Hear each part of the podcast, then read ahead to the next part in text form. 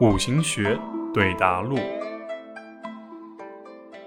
男生问老师：“您说日支、月支都可以当做婚姻来看，那究竟是看日支还是月支？如何区分呢？”月在前，日在后。一般来说，月上能和婚姻的星位有关联，代表情感动得早；日上能和婚姻的星位有关联。代表婚姻动得晚，无论哪个，只要能和婚姻的星位有关联，就定那个为婚姻柱。